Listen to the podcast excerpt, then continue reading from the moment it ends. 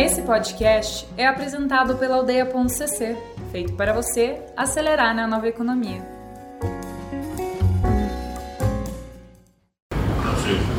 Boa. E aí, tudo bem, pessoal? Uma honra estar aqui com vocês. Uh, acho que poder compartilhar um pouco da minha história, aprendizados, desafios e aí abrir para qualquer outra pergunta específica que vocês possam ter também em relação a isso. Bom, pessoal, então é, esse é o Thiago. É, eu pessoalmente tenho uma. Cara, eu conheci você, quer ver, pessoalmente, é, num prédio ali no. Era no JuVV, eu acho que tinha um escritório ali que era solidário, né? Sim, uh, acho que ele já era o list, na verdade. O JuVV era na, na, casa, não? No prédio? Não, era um prédio mesmo. Não, a gente já era o list já, então. Ah, legal. É, acho que para quem não conhece, né, dando um pouquinho de contexto aí de, de passado, é, o List não nasceu de uma bela ideia que o Thiago teve um dia e uau, né, a empresa começou a crescer muito, é, hoje tem 200 funcionários e virou líder de mercado. Não nasceu dessa forma, né, acho que como toda é, empresa no Brasil, assim, acho que tem uma história muito mais longa, muito mais desafiadora por trás. É, é resultado de quase 12 anos de tentativa e erro até chegar talvez no modelo de negócio que ainda está em fase de, de evolução. Né? É, que era a Solidária, né? que eu acho que foi a empresa que você teve contato lá atrás, na verdade. Pois é, eu, eu te conheci como empreendedor solidário, mas uhum. o jeito foi nessa transição aí. É, é. é e, e, antes da Solidário, quem, quem, que você era, de onde que você veio, o que, que te colocou como empreendedor? Assim? Então, eu sou, eu sou natural de Londrina, interior do Paraná. Uh, minha história começou ainda bem jovem, com 16 anos de idade, eu mudei para Curitiba uh, para fazer faculdade de administração aqui, uh, fiz administração na Federal do Paraná. E logo no primeiro ano eu queria me envolver com atividades que pudessem ampliar um pouco o meu horizonte, assim, porque eu era um menino jovem com nenhum contato em Curitiba, o que eu ouvia dos curitibanos é que eram pessoas muito fechadas e Londrina é um pessoal muito aberto, né? um pessoal que conversa, expansivo e tal. Uh, e eu entrei e conheci o pessoal da empresa Júnior, né? que é uma organização formada e gerida por alunos da faculdade. Uh, e ali eu acho que eu tive talvez a, a primeira oportunidade de ter contato com o empreendedorismo. Tive vários amigos que passaram pela empresa Júnior e que eu admirava muito e que estavam empreendendo ainda na faculdade. Meus pais até então sempre empreenderam, meus avós sempre empreenderam, então esse caminho para mim foi mais ou menos natural. Não que sempre foi tudo bacana, né? Os meus pais, meus avós que sempre se ferraram muito assim na, na história de empreendedorismo deles. Né? Meus pais abrindo loja em shopping, com varejo, cara, tiveram muita dor de cabeça para manter a loja funcionando, depois se endividaram eu acho que eu aprendi muito com isso, eu acabei indo para a administração, até acho que por conta disso, aprender com os erros dos meus pais ali. Uh, e aí, quando eu entrei na empresa Júnior, acabei ficando um ano como consultor, depois diretor de marketing, aí presidente, não ganhava um real para estar ali, mas acho que conheci muita gente muito boa uh, e isso me inspirou a, a, talvez dar o primeiro passo, a abrir o meu próprio negócio. Né? É, logo no último ano da faculdade, eu entrei numa organização chamada Aliança Empreendedora, que apoiava é, empreendedores do Brasil inteiro e levava alguns acessos para esses empreendedores. Eles são daqui de Curitiba. E eu conhecia os fundadores da Aliança, admirava muito o trabalho que aqueles caras faziam. É, e, e, nossa, se eu pudesse trabalhar com eles seria fantástico. E eles me fizeram um convite para ir lá trabalhar, de novo, sem salário, para captar meu próprio salário. É, até então não estava recebendo nada mesmo. Falei, cara, vamos. Tinha 19 anos de idade na época. Estou é, com 33 hoje. E, e, aí comecei na aliança e logo no começo eu percebi que a grande maioria dos empreendedores que eles apoiavam eram artesãos ou artesãs, daqui de Curitiba mesmo. E aí tinham bons produtos, tinham preço, tinham design, não sabiam vender. Né? Então peguei na mão da maioria daquelas artesãs e apresentei elas para pequenas lojas, varejistas aqui mesmo. Eu tinha um talento para área comercial, acreditava que eu sabia vender. Né? É, e aí começou a rolar essa relação. Assim. Eu falei, opa, talvez tenha oportunidade para criar um negócio super inovador, diferente, que possa ajudar esses dois mundos a se falarem mais. Foi aí que nasceu a minha loja em shopping. Nada diferente, nada inovador, nada. Né? Mas acho que foi a primeira ideia que a gente teve para poder tirar esse negócio do papel. Né? É, a loja ficou no ar por um ano. É, acho que foi um aprendizado absurdo. É, conheço muita gente que passou pela loja, que hoje também está empreendendo, é, que na época nem, não, não ia na loja para ser um vendedor de loja, mas para ter aquela experiência de empreender alguma coisa junto. É, e a gente aprendeu muito, acho que o que não fazer na loja. Né? Assim, é uma loja em shopping, então a escala é, é desumana, né? você tem que ficar de domingo a domingo, uh, putz, de, de, das 10 da manhã às 10 da noite durante o dia de semana. É, a gente não estava localizado, não era um bom local no shopping, o shopping não era um bom shopping. É, então assim, a gente foi aprendendo acho que da, da, pior forma possível, mas foi um bom investimento em educação. E era loja de artesanato? Loja de artesanato, cara, nada muito diferente de ser na feirinha do Largo da Ordem no domingo, tinha uma curadoria talvez um pouco melhor. É, e eu acho que a gente aprendeu os princípios do varejo, eu aprendi os princípios do varejo ali. Assim, né? Você precisa de um bom ponto, você precisa ter uma boa curadoria, você precisa comprar bem para vender bem. Até então, acho tinha uma, uma cabeça meio inocente assim, quanto ao varejo. Ah, não, a gente quer fazer fair trade né, e comércio justo, então tem que colocar no máximo 10% de markup em cima do preço. Cara, 10% meu amigo. Não no shopping, você não paga nada, nem um cafezinho que você quer oferecer na loja. Né? É, e ao longo desse ano, então, acho que a gente aprendeu muito isso. A loja, o sonho desde o princípio era criar algo que pudesse ser escalável. Eu não tinha a menor ideia que tecnologia seria essa base para poder escalar alguma coisa. Né? Para mim, a gente ia criar uma cadeia de lojas. No começo era essa a ideia. Né? Uh, até que o primeiro ano veio e a gente viu, meu, não vai sair daqui. Não tem como criar essa cadeia de lojas. Né? Não vai ser escalável nem nada. Uh, mas uh, acho que uma coisa que eu aprendi naquele momento é que se não fosse por aquele modelo de negócio, ia ser de outra forma. Né? Uh, eu lembro que eu fui muito instigado pelos meus pais, por colegas, é, por que você não tenta um processo de trainee? Ah, desiste desse negócio aí, vai para um trainee e tal, fazer outra coisa. Uh, eu acho que era o caminho mais óbvio, natural e seguro, talvez naquele momento. Tinha um monte de amigo indo para Unilever, indo para é, Craft. Naquela época era, meu, é, supra-sumo da faculdade você passar no trainee da Unilever, né, ganhando 3.500 reais por mês, que era muito bom naquele momento. Uh, e o que eu olhava é, poxa vida, foi um ano não deu certo e se ano que vem der? E aí eu vou pro trainee e aí eu vou ter deixado toda essa história. Mal sabia eu que ia levar mais 12 anos. Né? Se soubesse, né? Se soubesse, no trainee lá atrás. que solidário heurístico aqui.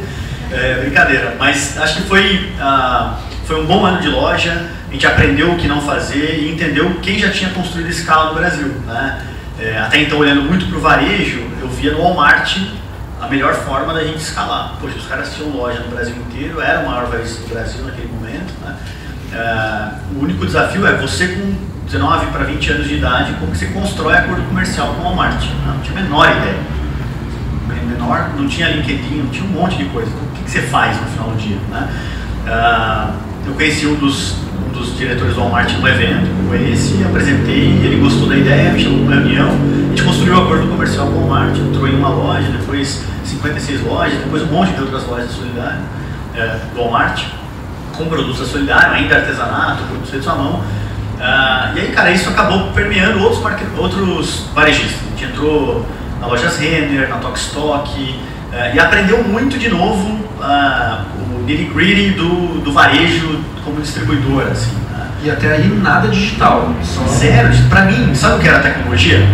Era o RP que ia me ajudar a emitir nota fiscal mais rápido. Era isso. Assim, era essa a minha visão de tecnologia. Uh, e eu falo isso para muita gente que, assim, eu não sou empreendedor nato de tecnologia, assim. O meu background não é técnico. Né? Eu aprendi depois a fazer query em banco de dados, a conversar com o desenvolvedor e tal, por necessidade. Senão não ia sair o negócio que eu queria. Né? Uh, mas, para mim, tecnologia até então era o RP, e eu só fui ter contato com tecnologia, de verdade, tipo, negócio, a tecnologia como alavanca de crescimento e base e tal, quando em 2011 a gente foi aprovado num programa, uh, ainda como esse distribuidor, chamava Unreasonable Institute, uh, Boulder, no Colorado. E aí lá eu conheci o Google, conheci o pessoal do Etsy, do eBay, e aí brilhou o olho. Eu falei, nossa, existe um mundo novo inteiro que eu não sabia que existia, uh, que se a gente trouxer essa experiência do offline para o online, talvez a gente consiga criar algo muito mais impactante. Foi aí que nasceu a ideia do Marketplace da Solidária. Então, uh, o Marketplace Solidário nasceu só com cara, um brilho no olho uma vontade de tirar um negócio do offline para o online, mas nenhum desenvolvedor, nenhum designer dentro de casa, não tinha nada. Assim. A gente tinha uma agência que prestava serviço para a gente, botou o primeiro site no ar em, sei lá, 30 dias. O designer dessa agência era o John, o Jonathan, que está com a gente ainda hoje, faz parte do time de design. É, e eu lembro exatamente o que eu pedi para ele. Falei, John, eu não quero que você invente nada, eu quero que você copie o Etsy que era o benchmark nosso no, nos Estados Unidos, né? E ele, como assim, Thiago? Deixa eu criar uma. Eu falei, cara, não perca tempo. Assim, copia os caras e a gente vai tentar fazer esse negócio aqui no Brasil. É, e eu acho que até por muito tempo a gente meio que ficou no rabo dos caras, assim, sabe? Tentando copiar o que os caras faziam. Depois viu que não, faz sentido algum, vamos criar o nosso. É, mas no começo é interessante copiar porque você vai aprendendo, né? Você vai.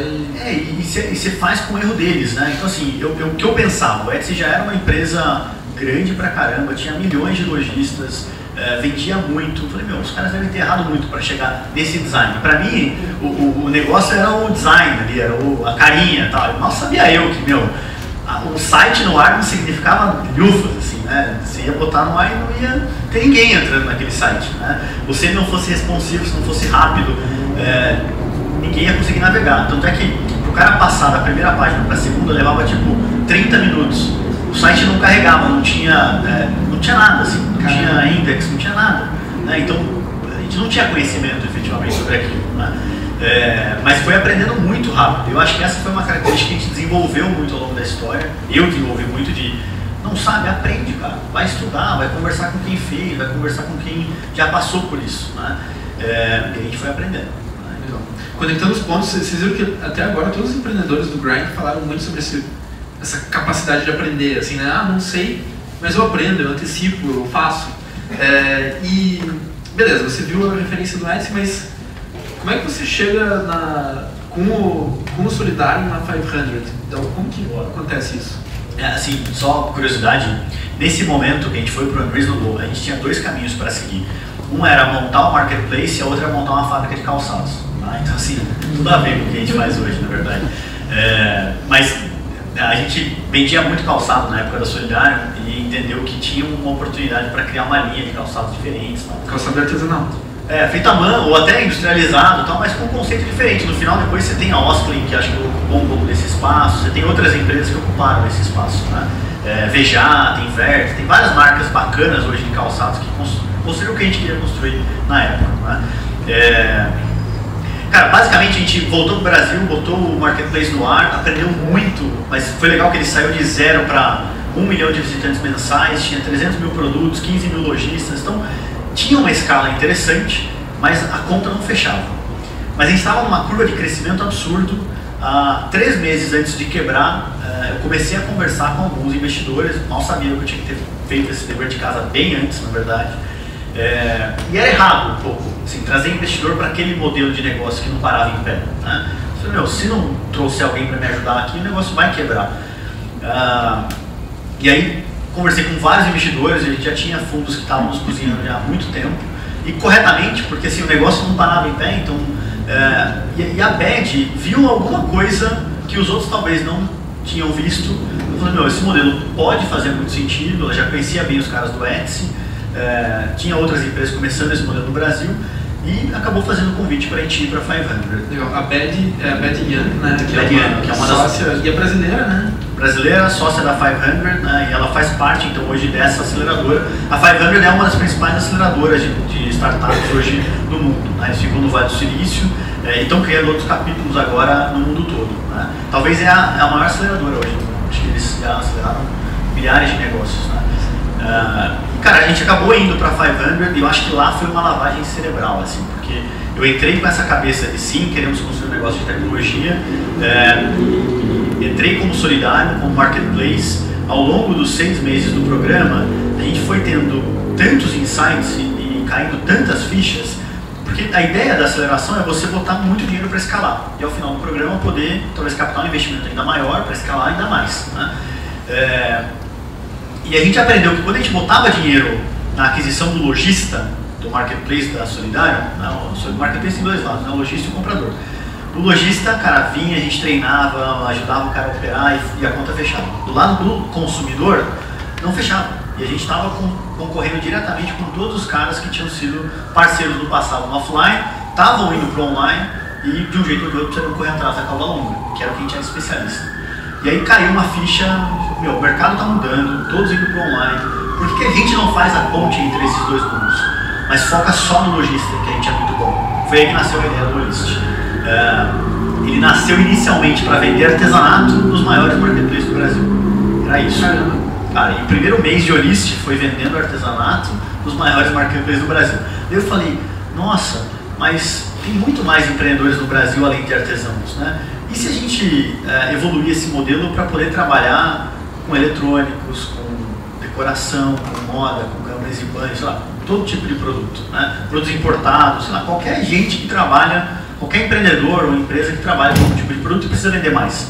No Brasil são 1,6 milhões de merchants, né, de lojistas que é, vendem algum tipo de produto. Uh, a gente já tinha acabado de construir o acordo comercial com o B2W, com o Walmart, com o Via Varejo. É, eu falei, quer saber? Vamos tentar. E aí a gente nem comunicou eles, a gente só botou os produtos no ar, assim. Só, só uma, uma pergunta, quantas pessoas assistiam no time? O tamanho cinco pessoas. O time máximo do Solidário foi seis pessoas, na verdade. Nesse momento tinha cinco porque um tinha saído. É... Deve ter feito falta, né? Fez falta, cara. E era difícil, assim. Uh, e ainda bem que a gente não escalou muito mais do que isso, sabe? Porque o modelo não era bom, ele não parava de pé, o economics, né, a conta de custo de aquisição do merchant, do buyer, não fechava. O lifetime value não fechava, o churn era alto, a taxa de ativação era baixa, o lojista, poucos conseguiam efetivamente vender alguma coisa. No melhor mês de solidário, a gente fez 156 mil reais de vendas. Isso é o que a gente faz hoje em alguns minutos de list. Né? Cara, sei lá, não é nem uma hora assim do isso. Né? E essas métricas, churn, uh, lifetime value, quando que você aprendeu elas naquele momento solidário? Não, não aprendi, eu não tinha muito essa cabeça de economics na solidário. Né? É, o que a gente sabia é que a gente botava dinheiro e não vinha dinheiro. Sabe? Então, assim, não tinha muito essa cabeça de métricas e... Eu, eu confesso que eu fui ter essa cabeça durante a 500. É, que aí eu tive um insight que foi assim, para mim foi mind-blowing, assim, eu falei... Uh, aí, foi com o John, que era o designer, e o desenvolvedor, né? Cara, eu não tinha acesso à informação. A gente não tinha um BI, uma ferramenta de inteligência que eu podia entrar lá em um dashboard e ver quantos sellers estavam entrando, quantas vendas a gente tinha. Era, era tudo meio maçante, assim, o desenvolvedor tinha que rodar query e tal. Eu falei, André, me explica o que é query, o que é banco de dados. É, me mostra como você faz aí. Eu lembro desse dia, cara. Ele, Thiago, tudo começa com select, e aí você declara o que você quer, from, tarará. Deu, é só isso? Porque eu faço tudo isso no Excel hoje, ele é. Deu, cara, me dá a primeira base aqui eu quero aprender esse negócio. Cara, eu, aquilo mudou a minha vida, assim. Porque a partir daquele momento, eu mesmo fui atrás de ferramenta de BI, eu configurei a primeira ferramenta de BI da Solidário, que é a mesma que a gente usou depois e usa até hoje no Olist, cinco anos, a mesma graças a Deus a gente vai migrar agora, porque não dá mais conta. É, chama Redash, é open source para quem quiser depois, vale super a pena como primeira ferramenta. Né? É, e naquele momento, cara, eu lembro que eu comecei a ver o, negócio acontecendo, em tempo real ali, sabe? As coisas acontecendo. E aí eu acho que eu fui pesquisar muito mais sobre essas métricas. Né? Quais eram as principais métricas de um negócio, de um marketplace? Ah, o GMV, a taxa de ativação, a taxa de liquidez. É, hoje, eu diria que para quem está empreendendo, começando, cara, tem muita literatura sobre isso. Muito. Então, assim, vale muito a pena você ler, entender esses cases para é, tentar colocar o seu negócio nessa caixinha. É muito difícil ter um modelo de negócio hoje que não caiba numa dessas caixinhas de métricas que existem, assim. E aí, quando você coloca nessa caixinha, cara, você passa a ter uma visão do seu negócio que você não teria, entendeu? É, tem, tem uma ferramenta que é muito legal para quem tem negócios de SaaS que chama Chartbook ela é gratuita até certo ponto. Né? É, então, você coloca as informações lá, cara, ela te dá toda a visão de CAC, de lifetime value, de churn, de retenção, de cohort, né, que são as safras de clientes, que é o tipo de coisa que muitas vezes o empreendedor vai aprender de, depois de muito mais tempo. Né? E aí você já perdeu muito tempo, assim. E, então, quanto antes você puder colocar isso, melhor. Legal. Você falou que tem muita literatura. Você tem algum, alguma recomendação de um livro que fale sobre isso? Ou alguma coisa que a galera cara, acho seja obrigada a ler? Assim, livros que eu li gostei muito, né? Então, uh, Lean Startup, eu acho que é um livro fantástico, acho que ajuda muito. É, Long Tail eu li porque era muito do nosso negócio, né? Gostei muito. É, a Estratégia do Oceano Azul, acho que tem vários outros livros depois. Eu posso até passar para a galera algumas referências de livros que eu, que eu gostei muito. No passado eu li muito mais livros de impacto também. É, então, a riqueza na base da pirâmide, puta, esses livros me inspiraram muito, eu acho que o, a, a fagulha de empreendedorismo ali, assim, né, de não desistir, de resiliência e tal. Legal. É, e daí então você encontrou esse modelo e você voltando exatamente para onde a gente tinha parado, é, você chegou naquela hora que você não avisou nenhum dos marketplaces é. e resolveu plugar um monte de coisa Deixa lá. eu contar uma outra história interessante, tá. porque a gente, é, no fechamento da. encerrando o ciclo da 500, a gente captou um investimento que era um objetivo lá. A gente captou 800 mil dólares na época, essa cidade é pública, inclusive. É, e a gente captou para escalar a solidária. Então, o que eu vendi para os investidores é, cara, a gente acredita nesse negócio, sim. Tem uns desafios aí em aquisição de consumidor, é, mas a gente acredita, a gente acha que esse negócio pode ser grande. E aí, assim, 30 dias depois, a gente começou a investir na aquisição e falou, meu, não vai, não vai dar certo. Não vai para frente esse negócio. E se a gente não pivotar agora, gente vai ter acabado com o dinheiro dos caras, acabado com o negócio e me queimado com todo mundo, assim. É, por que não pivotar? E aí que a gente descobriu esse negócio de Olist. É, eu lembro, cara, eu voltei para cada um dos investidores. Então imagina você, você acabou de vender a ideia para todo mundo, que vai dar certo, 30 dias depois volta o louco lá e fala, olha só, conta, o dinheiro na conta, a gente ainda tinha, sei lá, dos 836 mil dólares, tinha 800 mil dólares ou mais. Falou, olha só, a gente gastou isso, entendeu que não vai dar certo, mas a gente tem uma ideia aqui bem melhor, que pra gente é uma evolução natural do modelo. E se a gente fizer isso, a gente acredita que talvez pode ser muito maior. Cara, todos foram unânimes, assim, todos falaram, meu, a gente acredita em vocês, é, no time, na pessoa, é, mais do que na ideia. Faz o que você tem que fazer. Se é pivotar, vai, pivota, faça. É, então a gente acredita muito em trazer os investidores certos também. Porque podia ter tido um cara ali que falar, meu, não, não, não, não, eu não concordo. E a gente não poderia ter feito isso, porque como os documentos estavam construídos, se um cara não concordasse, lascou, entendeu? Ia ter que ser feito até o fim ou devolvendo o dinheiro para todo mundo ali, né? que também não é algo bom de se fazer. Né? O cara não investe em você para receber o dinheiro de volta porque você não soube executar. Né?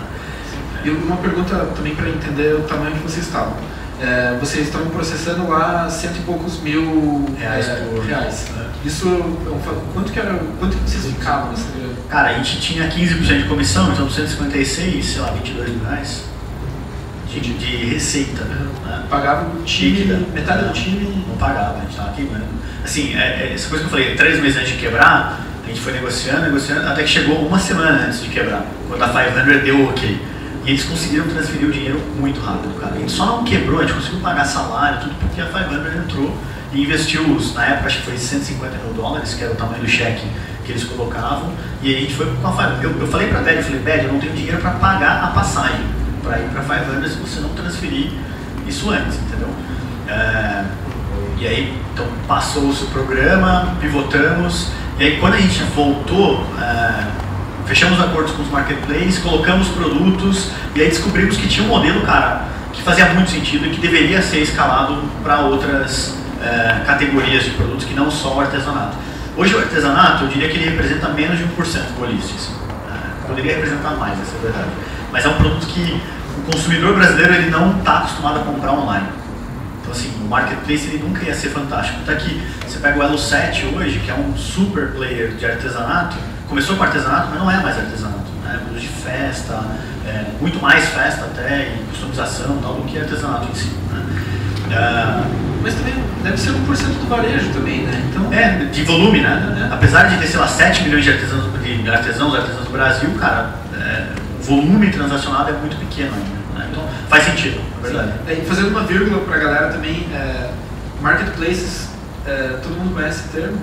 Marketplaces, só para todo mundo saber, são, são essas grandes lojas online, é, exemplo, né? Mercado Livre, Amazon, né? Marketplace é um conceito em que você tem dois lados, né? Você tem alguém que entra para vender e alguém que entra para comprar. Tem marketplace de serviço, né? você pega o Get Ninjas, tem marketplace de mobilidade, Uber, a Log, e tem marketplace de produto. Né? Então, uh, Mercado Livre, Amazon, uh, agora tem N. A gente pegou, na verdade, esse mercado bem no início, assim, quando todo mundo que era varejista e-commerce tradicional estava olhando para marketplace. E, e, quando a gente pegou essa virada, a gente foi talvez o primeiro player a ajudar a micro, pequena e média empresa a entrar nesse novo mundo, assim. Uh, então a gente pegou um oceano muito azul. Né? E por muitos anos, tipo, uns quatro anos de Olist, muitos anos, nos quatro anos de Olist, não tem concorrente hoje. Né? A gente não vê ninguém fazendo o que a gente faz ainda. E quais foram os desafios? Daí você encontrou o modelo, plugou, funcionou. É...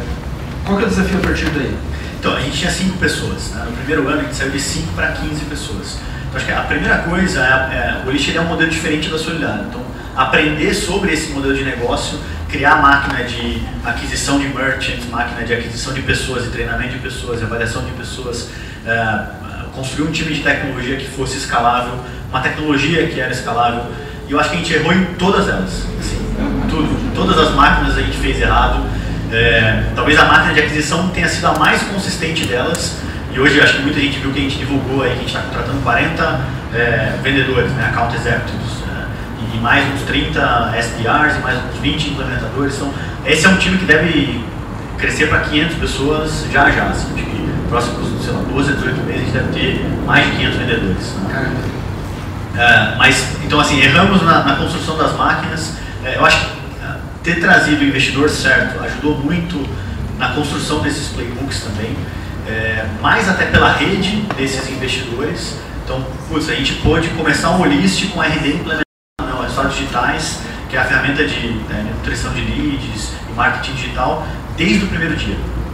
Assim, lembro de ter conversado isso com o Eric, com o pessoal lá da RD. Então, só foi possível porque a Redpoint, que era o fundo, entrou e nos ajudou. Né? É, e a Redpoint é investidora também do RD. Né? É investidora do RD também.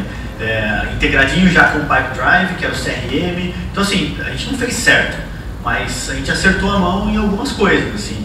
E isso acho que foi a cola do que a gente fez até hoje. Assim. Mas, por exemplo, nessa escalada, logo no primeiro ano, a tecnologia era um monolito. Monolito é, é toda a operação ela acontece com um sistema só, né? tudo truncado ali assim. E uh, escalar o monolito é difícil pra caramba. E a gente não tinha a menor ideia que o Elixir fosse escalar tão rápido. Essa é a verdade. No primeiro ano a gente crescia, sei lá, 15, 20% por semana, cara. Era uma loucura, assim. E era é, o,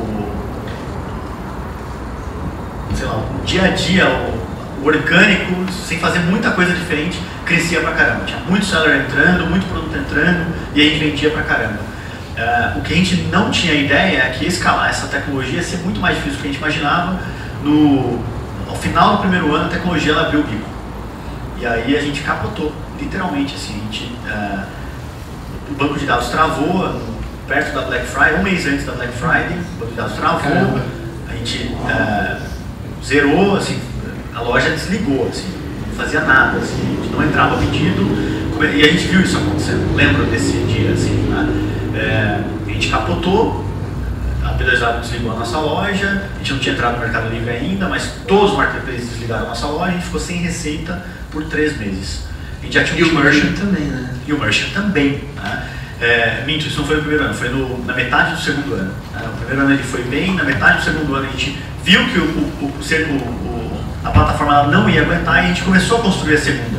O que a gente não sabia, e eu acho que esse foi um grande aprendizado também. A gente planejou a migração para setembro, que era na agosto, que era o aniversário do Americanas, a gente está no meio do aniversário do Americanas agora, então faz exatamente acho que três anos que isso aconteceu.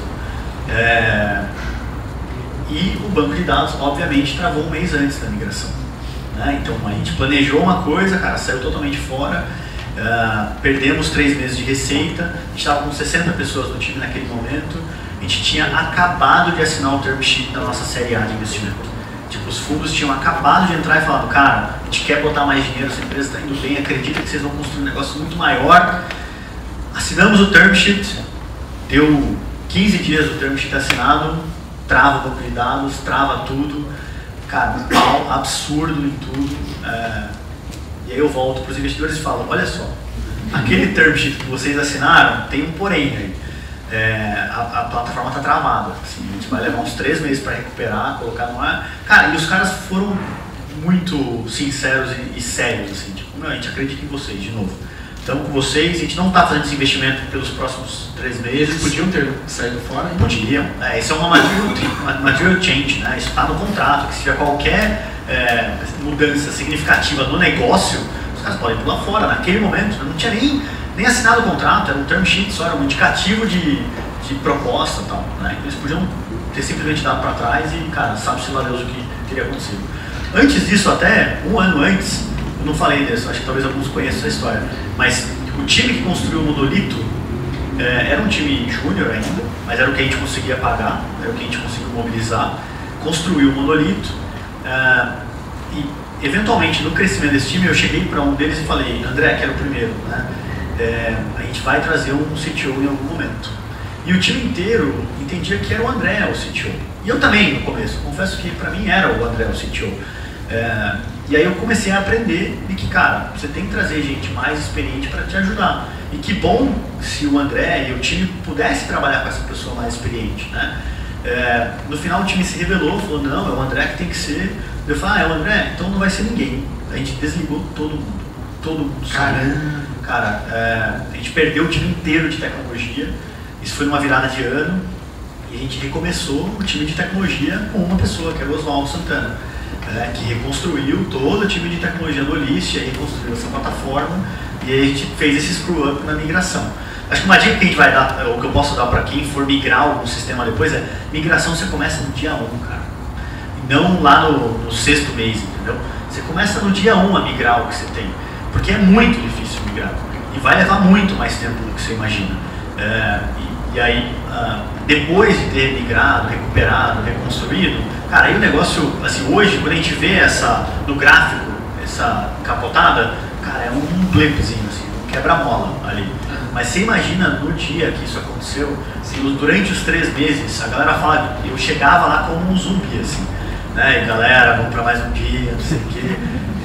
Porque não, não via saída, não via solução. Uh, e o Oswaldo já estava no time nessa época, né? O Oswaldo estava no time nessa época. Ele entrou com a gente no início de janeiro uh, de 2017, se não me engano, 2016 na verdade, para a gente migrar em setembro, né? construir a plataforma nova e migrar em setembro. Meu, travou um mês antes.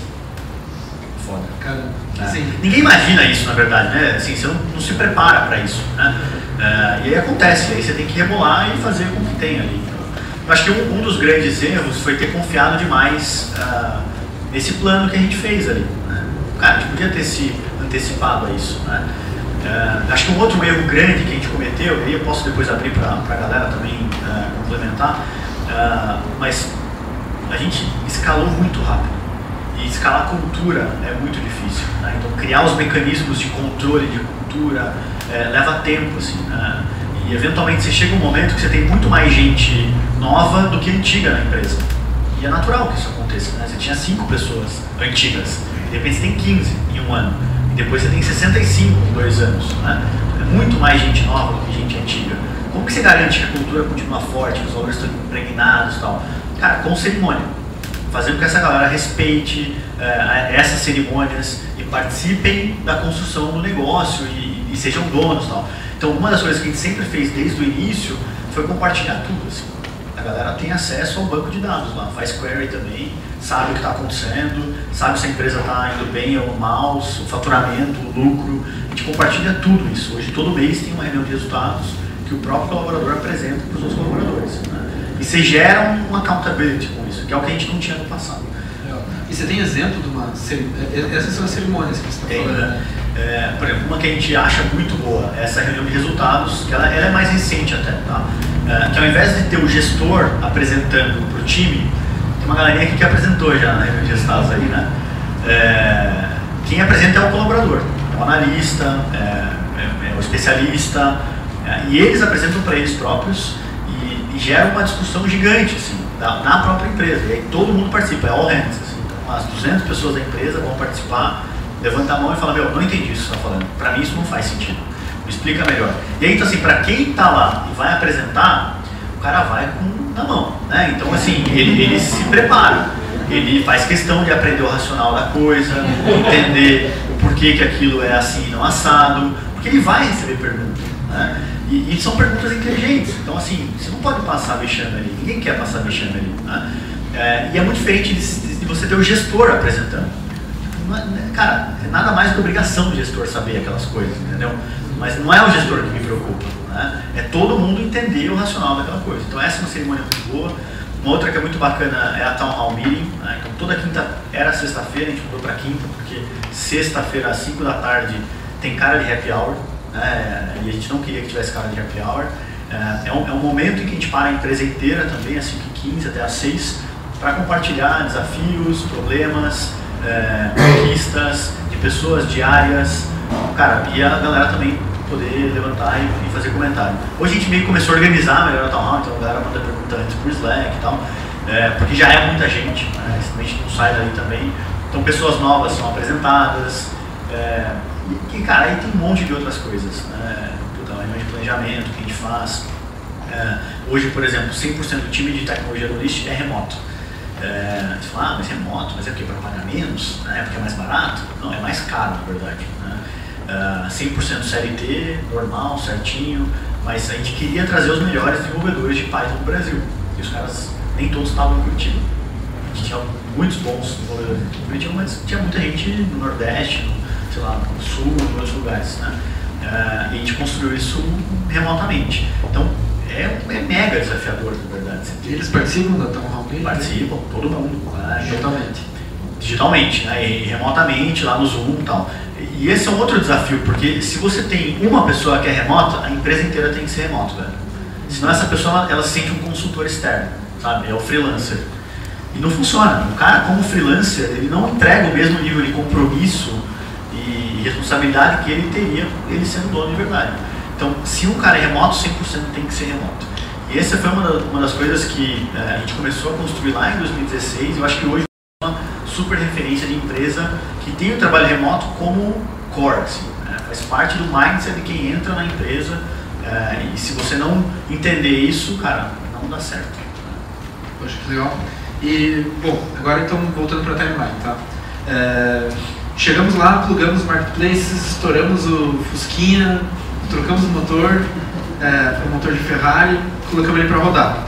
É, foi crescendo, crescendo, crescendo, se tornou a maior loja em qualquer marketplace do, Brasil, certo? Certo. E agora? Então, é, só um comentário em relação a isso, que a gente fala que hoje a gente tem, a gente está na Fórmula 1 com telemetria de kart. É, esse Redash que eu falei, essa ferramenta de BI é a mesma, cara, ainda, com os mesmos gráficos, os mesmos. Então, isso é uma coisa que vai mudar agora, a gente acabou de fechar uma nova ferramenta. Então, estou bem feliz com isso, com essa mudança agora. Parabéns. É, mas que o momento é muito bom. A gente até hoje no Olist captou mais ou menos 8 milhões de dólares, né? E transacionou mais de 300 milhões de reais na ferramenta. Né? Então, a gente é bem contente de ter utilizado muito pouco recurso externo para poder ter gerado tanto impacto, tanto resultado para o lojista que está com a gente hoje. Tá? É, esse ano a gente faz isso que a gente gerou na história inteira, basicamente no ano uh, a gente espera continuar crescendo muito mais. Assim. Uh, a gente está hoje com 200 pessoas, espera chegar nos próximos dois anos em assim, 1.200, 1.500 pessoas. Uh, então acho que esse próximo desafio, cara, acho que vai ser talvez o maior de todos. E essa é uma coisa, galera, eu tinha para mim que conforme a gente fosse evoluindo e trazendo mais pessoas boas, ia ficar mais fácil. E a galera ia resolver os problemas e tal. E a verdade é que para você só vai sobrar as maiores buchas, entendeu? É, então só vai ficar mais difícil, assim. É, e, e, essa é uma da, um pouco da vivência que eu tenho tido agora, assim. Né? A gente tem áreas que eu gostava muito de fazer, tipo produto, UX, nunca fui designer nem nada, mas adorava interagir com isso, né? É, que era bacana, você não vê mais, entendeu? Não tá mais com você, tá com alguém muito mais competente que você. Então para você sobra as buchas do tipo, meu, como que a gente vai entregar o, e tudo isso que a gente está prometendo e trazer as melhores pessoas é, e continuar nesse ritmo alucinante, né? É, e confesso que a gente não tem esse playbook super claro, assim. Né? A gente tem um plano, tem um guia, mas vai meio que mudando, assim, a gente erra pra caramba ainda.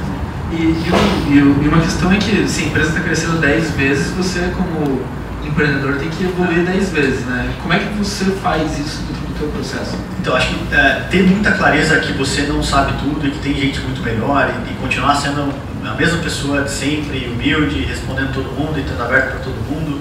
É, eu acho que o tempo ele passa a ser um, um desafio maior, assim, ele joga contra você. É, é acho que é bem mais difícil você conseguir dar atenção para tudo que você quer, no nível de intensidade que você deveria dar profundidade que você deveria dar. Uh, eu, eu, me sinto muitas vezes muito raso nas coisas, assim. Né? Então acho que uh, precisa ler muito mais, precisa conversar com muito mais gente. Uh, eu, eu, gosto de falar muito para as pessoas, assim, no Olist a gente cria uma bolha né, dentro do Olist, assim. Então a inércia faz a gente crescer 100% ao ano. E assim, a inércia é todo mundo fazendo o seu trabalho, o seu, né, replicando o seu playbook, leva, cara, mais 100% ao ano. Então assim, é fantástico o crescimento. É, e é natural, quando você vive isso dentro dessa bolha, que você se ache e se considere a última bolachinha do pacote, cara. Puta, eu sou o cara que mais entende de CS, eu sou o cara que mais entende de design, de sei lá o que. Né? É, e aí é, é, difícil você tirar essa pessoa dessa bolha. Então, uma das coisas que eu, eu, eu faço muito para mim é, deixa eu visitar outras empresas e, e, os fundos fazem muito isso com a gente também, com os empreendedores, né? Meu, vai pro Vale visitar outras empresas e aí você vai lá e, e aí você sabe o que você não sabe. Né? Você passa a saber o que você não sabe. E eu acho que essa é a, é a pior tipo de ignorância, é não saber o que você não sabe. Porque você fica bem com isso. Você, você tá bem, você não sabe o que você não sabe, você não precisa mudar nada. Faz bem pro ego pra caramba. Faz bem pro ego, você continua a sua vida. O problema é quando você sabe o que você não sabe, bicho, ferrou. Você tem que correr atrás daquilo, entendeu?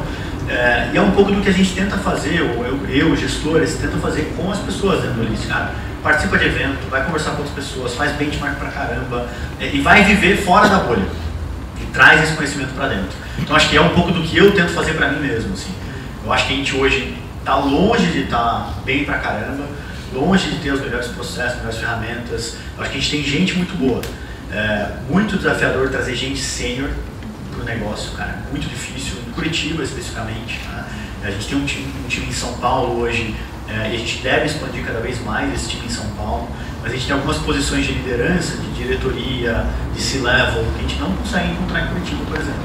Então é, difícil e, e, grande parte do meu tempo é para isso hoje, né? Assim, gastar conversando com boas pessoas que possam vir assumir cargo de liderança no List.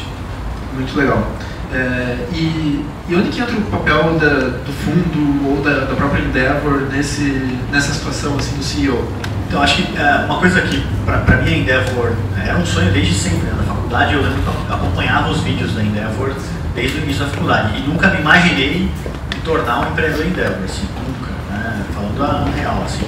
Eu, eu, lembro que eu via o Edu, que é o empreendedor do Espoleto, né, os vídeos do Edu, eu fui numa palestra do Edu na época e tal. Caraca, um ídolo, assim, cara. E, cara, um mês atrás a gente tava junto no Vale, conversando, podendo trocar ideia. Então, é, eu acho que a Endeavor te ajuda a tirar dessa zona de conforto. É, e diferente do fundo, ela está do lado do empreendedor. Né? Então ela está ali para olhar o seu lado é, e o seu futuro, obviamente o futuro do negócio, né? acho que ele permeia e se confunde muito os dois lados. É, mas para quem tiver a oportunidade, puder participar dos, sei lá, do Scale Up e outros programas da Endeavor e eventualmente aplicar para virar empreendedor Endeavor, é, eu acho que é uma organização que muda a vida, assim, né? Muda a vida porque a, a perspectiva é muito humana, então os empreendedores Endeavor, acho que eles são conectados muito mais do que negócio ou por negócio, mas de pessoa para pessoa, de amigo, de família. Né? Os eventos de Endeavor são muito família também, então Acho que isso ajuda a criar um grau de engajamento que você não vê, que tem muito a ver com o evento aqui também. Né?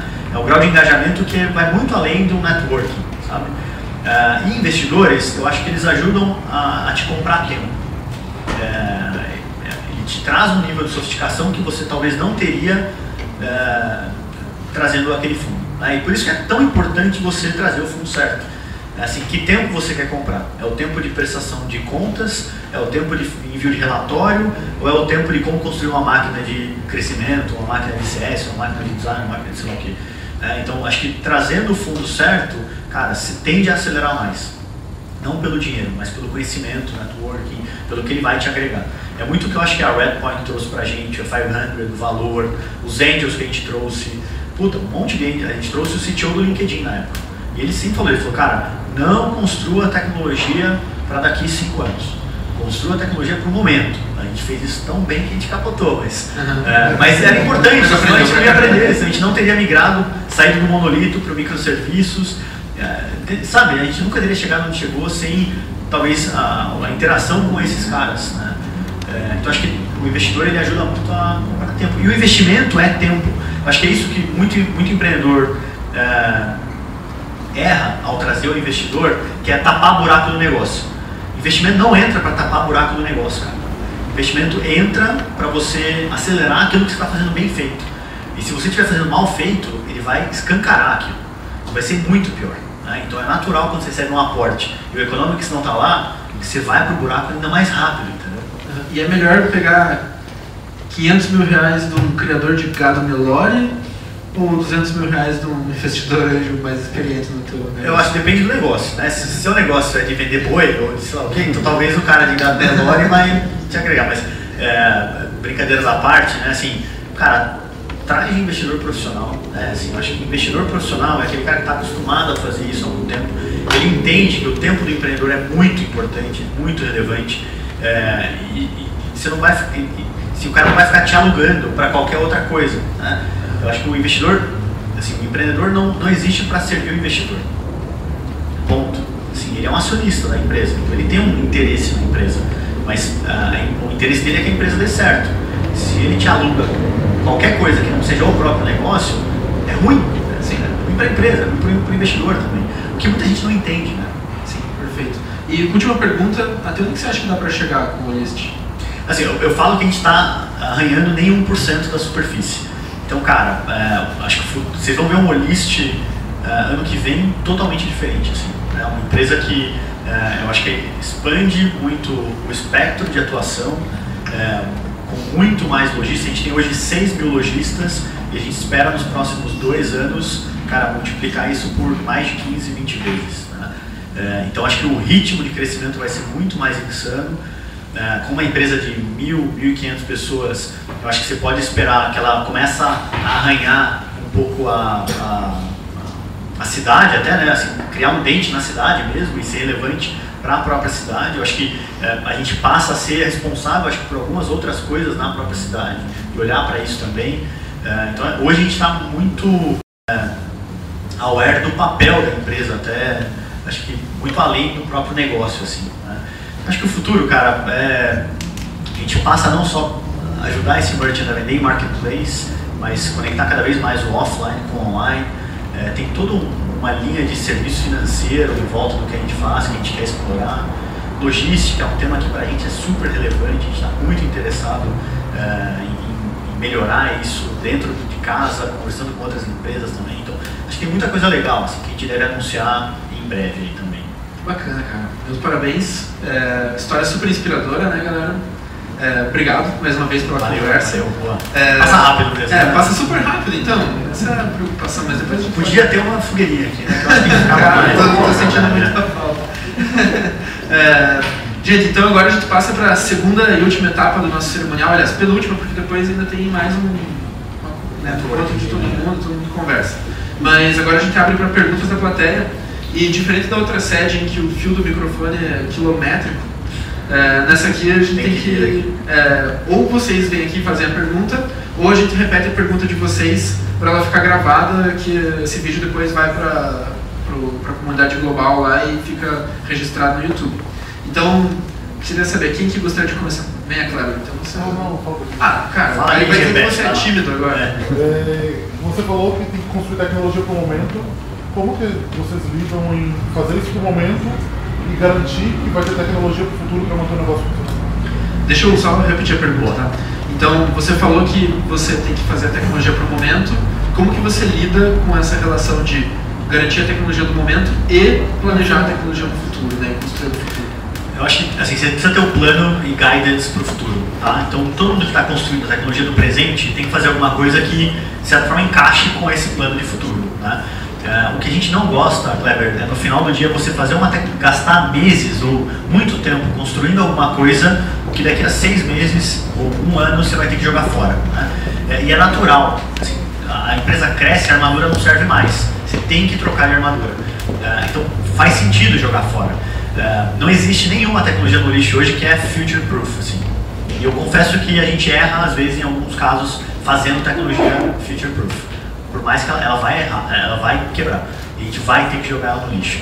Eu acho que o, é importante ter esse guidance, né? O guidance é a estratégia, para onde a empresa vai.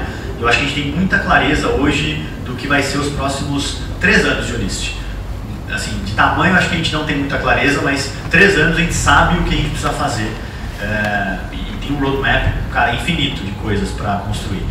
Uh, e eu acho que isso dá o norte para a galera poder fazer o hoje, o presente. Né? Mas sempre muito conectado na dor do cliente também, sabe? Na dor que, que a gente está vivendo naquele momento, assim. Então não fica inventando muita moda. Uma coisa que eu falo muito para a galera você tem mato alto, você não tem que olhar para o lado, pensar, planejar, fazer um monte de coisa. Capina, velho. sabe? É, apare esse mato, entendeu? Tire isso da sua frente, aí você vai poder ter visibilidade. Se você não tira esse mato alto da sua frente, você não, não tem como planejar futuro também, entendeu? É, e o mato alto é a dor do presente, cara. É o momento, assim. Excelente. Respondeu? Sim. Então, quer, quer fazer pergunta daí ou. Tá, beleza. Quem serão os seus principais concorrentes em dois anos e qual que é a sua vantagem, a vantagem do Olist competitiva da Olist em relação a ele- eles? quem serão nossos principais concorrentes nos próximos dois anos. Né? Eu acho que, como eu comentei, assim, a gente está num mercado hoje que a gente não tem concorrentes diretos, né? empresas que fazem o que o Olist faz, como a gente faz, né? o que é al- algo inusitado. Assim, né? Uma coisa que a gente procura fazer é aqui mão fechado. Assim, né? assim, cara, o que a gente está construindo e o que a gente vai construir, a gente não fala muito para fora. O Olist não é uma empresa que fica super bragging about na, na mídia, e o tempo todo falando dos planos e de tudo que vai mudar. E, porque a gente não acredita nisso. A gente acha que o que a gente está construindo é, é- é muito diferente para ser divulgado ainda. né? É, eu diria, eu não vou dizer quem são os concorrentes de futuro, porque ah, assim, tem muita coisa nossa que a gente ainda não divulga. Ah, muita gente fala, ah, mas os marketplaces são seu concorrente? Muita gente vê que sim. A gente acha que não. Ah, os marketplaces são nossos parceiros hoje. né? Ah, mas então a plataforma de e-commerce é seu concorrente? Não. Assim, a gente hoje está conectado nas maiores plataformas de e-commerce do Brasil para ajudar quem tem é, e-commerce a vender mais. Ah, o RP então vai ser concorrente? Cara, não. A gente está conectado em todos os RPs hoje também.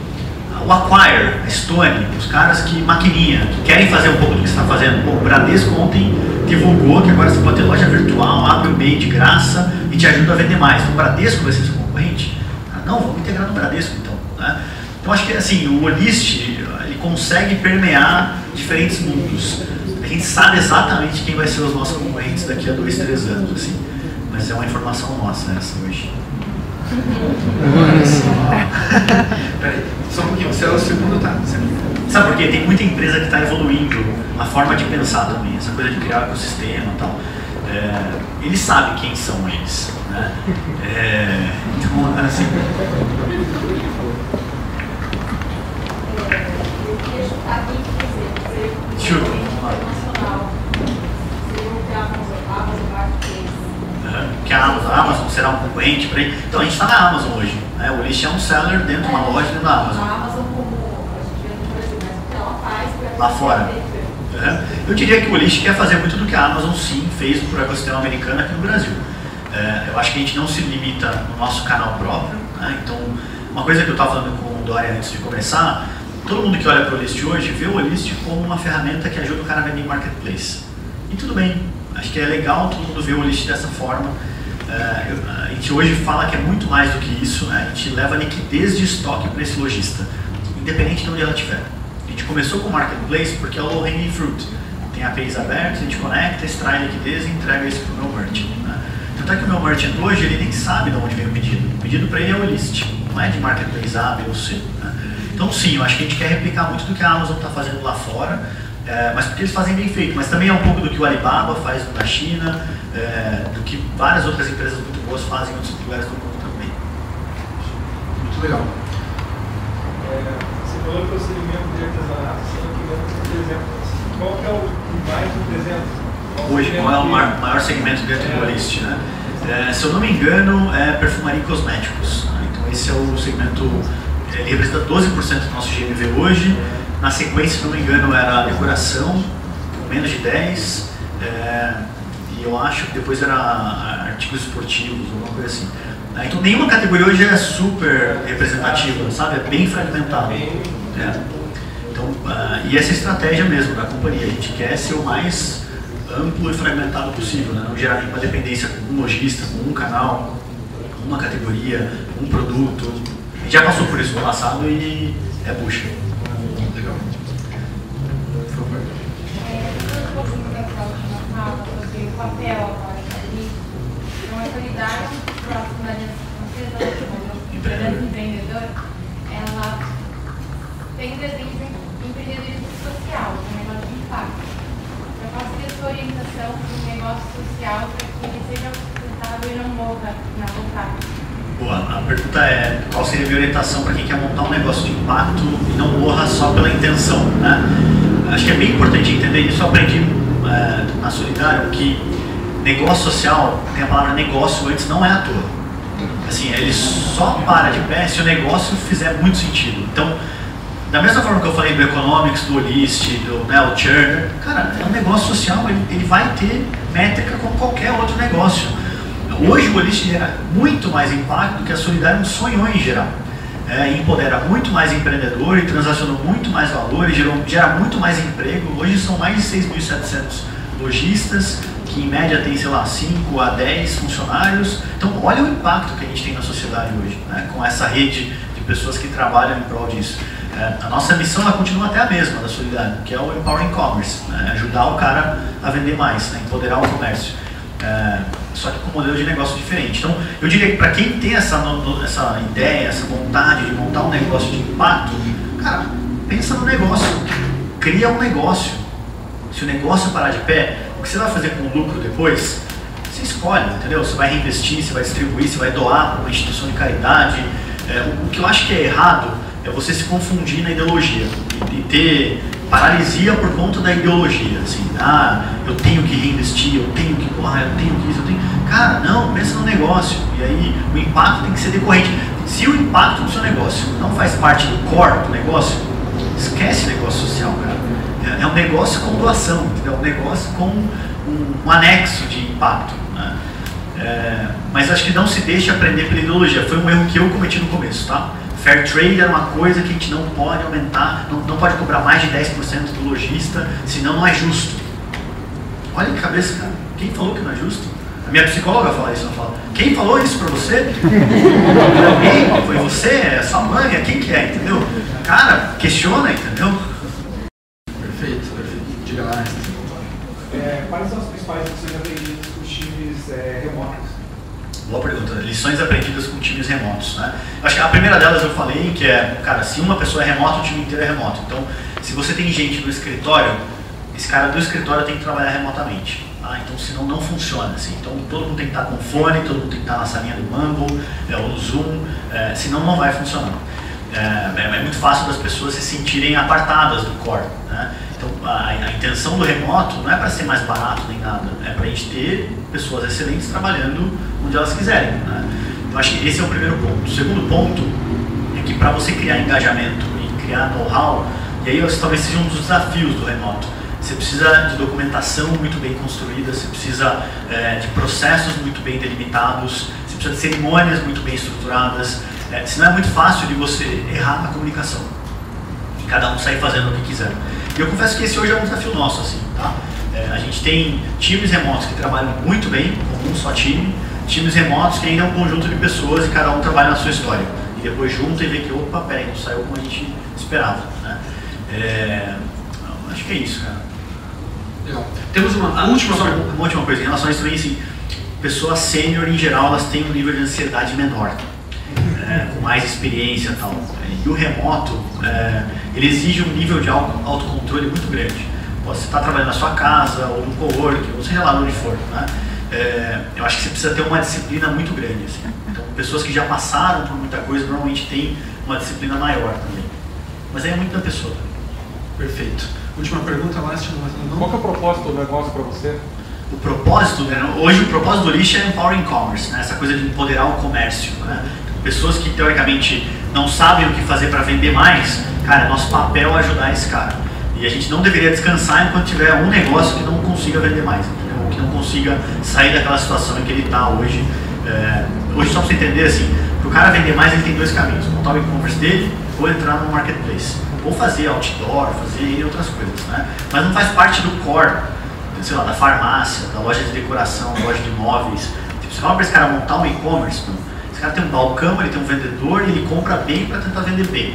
Se ele vai montar um e-commerce, ele vai ter que aprender a fazer marketing, aquisição de cliente, pós-venda, logística, tecnologia. Não faz parte. Então, o nosso papel é tentar abstrair toda essa complexidade.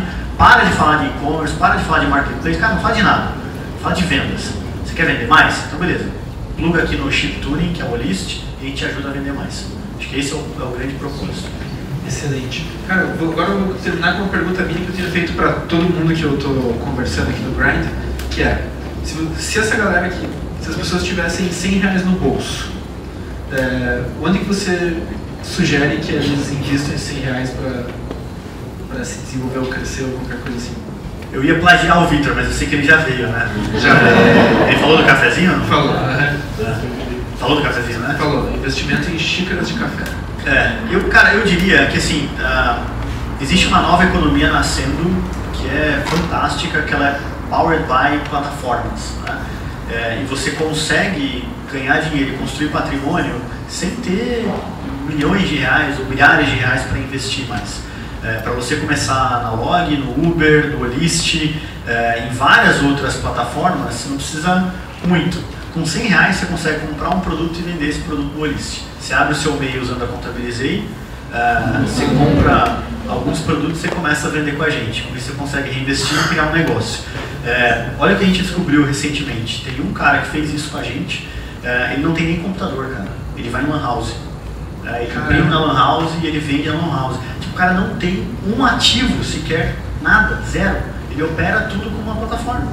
É, então acho que com 100 reais, com toda essa galera aqui, dá pra gente montar quase que uma powerhouse. Assim, Juntando né? todo mundo, fazendo. É, dá pra fazer. Dá pra fazer sim.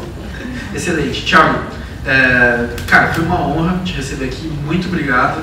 A gente tá mantendo um nível absurdo assim das conversas e, e cada empreendedor traz muito valor assim e não tem nem como dizer é, quem, se alguém foi melhor do que alguém assim porque tá tendo, trazendo muito valor.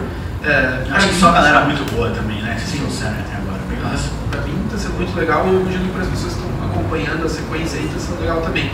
Muito obrigado por ter disponibilizado teu tempo. A gente sabe é, quão difícil é. Você não é daqueles caras que são arroz de festa aí dos eventos, né? É raro te encontrar. Então obrigado por ter dado essa confiança para o Startup Grind também.